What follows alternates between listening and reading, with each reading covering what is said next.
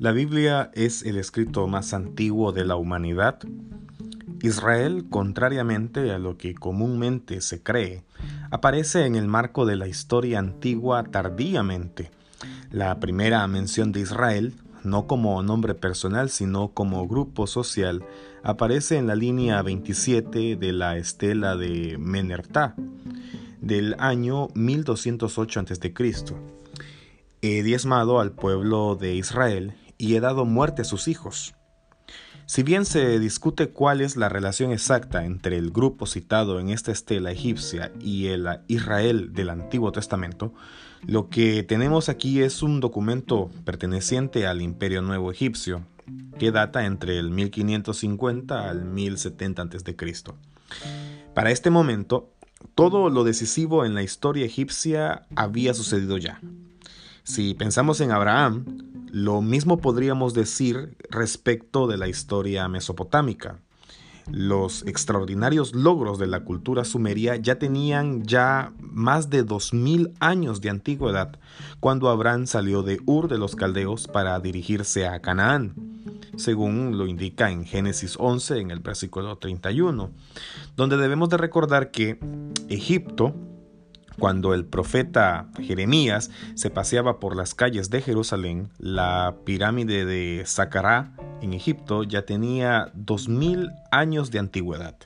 Esto quiere decir que entre el más grande arquitecto de la antigüedad, Imhotep, consejero de la tercera dinastía egipcia, y Jeremías, había transcurrido el mismo tiempo que entre el ministerio de Jesús y nosotros. En Babilonia, cuando el libro de la ley es encontrado en el templo de Jerusalén, como lo indica en, las, en Segunda de Reyes, durante el reinado de Josías, el código Amurabi, rey de Babilonia, que salió en 1792 a 1750 a.C., tenía ya más de mil años de existencia. Esto quiere decir que estamos nosotros hoy más cerca de la época de San Francisco de Assisi, que es la Baja Edad Media, que lo que estuvo el código de Hammurabi de la ley deuteronómica. En Creta, cuando el rey Salomón construyó el templo de Jerusalén, el templo de Nosos en Creta tenía cerca de 700 años de antigüedad. Un templo con más de 1500 habitaciones y un área 17 veces mayor a la del templo de Salomón, algunos de cuyos frescos, pinturas, eh, pueden ser admirados aún hasta el día de hoy. En Palestina, la ciudad de Ebla en Siria constituye uno de los centros culturales más importantes del mundo inmediato de la Biblia. Entre los años 3000 y 2275 a.C., Ebla estableció relaciones comerciales con varios estados del mundo de la Biblia: Ur, Biblos, Hazor, Megiddo, Jaffa, entre otros. Los archivos de la biblioteca de su palacio real en el 2400 a.C.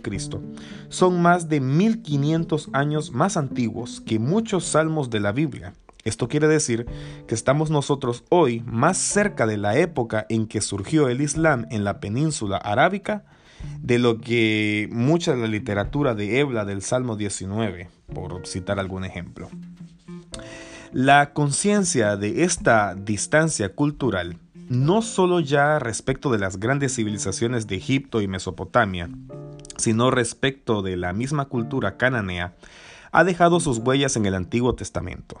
Según el mismo testimonio bíblico, al entrar en la tierra de Canaán en condición de esclavos, esclavos escapados, algunos de los antepasados de Israel encuentran ciudades grandes y hermosas, casas llenas de toda clase de bienes, cisternas excavadas, viñedos y olivares. En Deuteronomio 6.10 podríamos encontrar este, este, aspecto. Pero en Canaán eh, todo les parecía superior, extraordinario. La impresión general de los espías enviados por Moisés a inspeccionar la tierra define claramente este sentimiento de inferioridad frente a los cananeos cuando menciona en números 13:33, nosotros a su lado parecíamos saltamontes y así le parecíamos nosotros a ellos.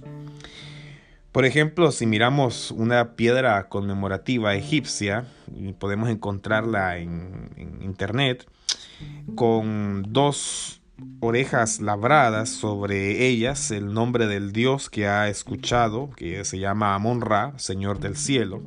Abajo el nombre de la persona escuchada, Net Mehit, lo erigió el salmista, diría, Amo al Señor porque Él inclinó a mí su oído el día que le invoqué. Salmos 116, 1, 2. Entonces podemos ver que existe una influencia cultural, una influencia histórica de muchos de los pueblos de alrededor del pueblo de Israel.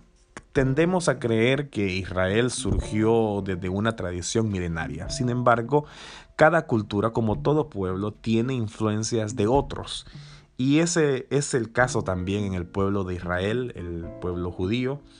No podemos pretender creer que todo salió del imaginario de la bien mencionada frase inspiración divina, sino que más bien fue una inspiración social, una inspiración, una tradición histórica de diferentes generaciones que construyeron la identidad de un pueblo. Así de que podemos ver de que ya existían textos mucho más antiguos, templos mucho más antiguos inclusive que el grandioso templo de Salomón, eh, y toda una historia rica en torno a lo que era el cercano oriente. Esto ha sido Gracia Liberadora, espero que te encuentres bien, disfruta de este lindo día y nos vemos hasta pronto.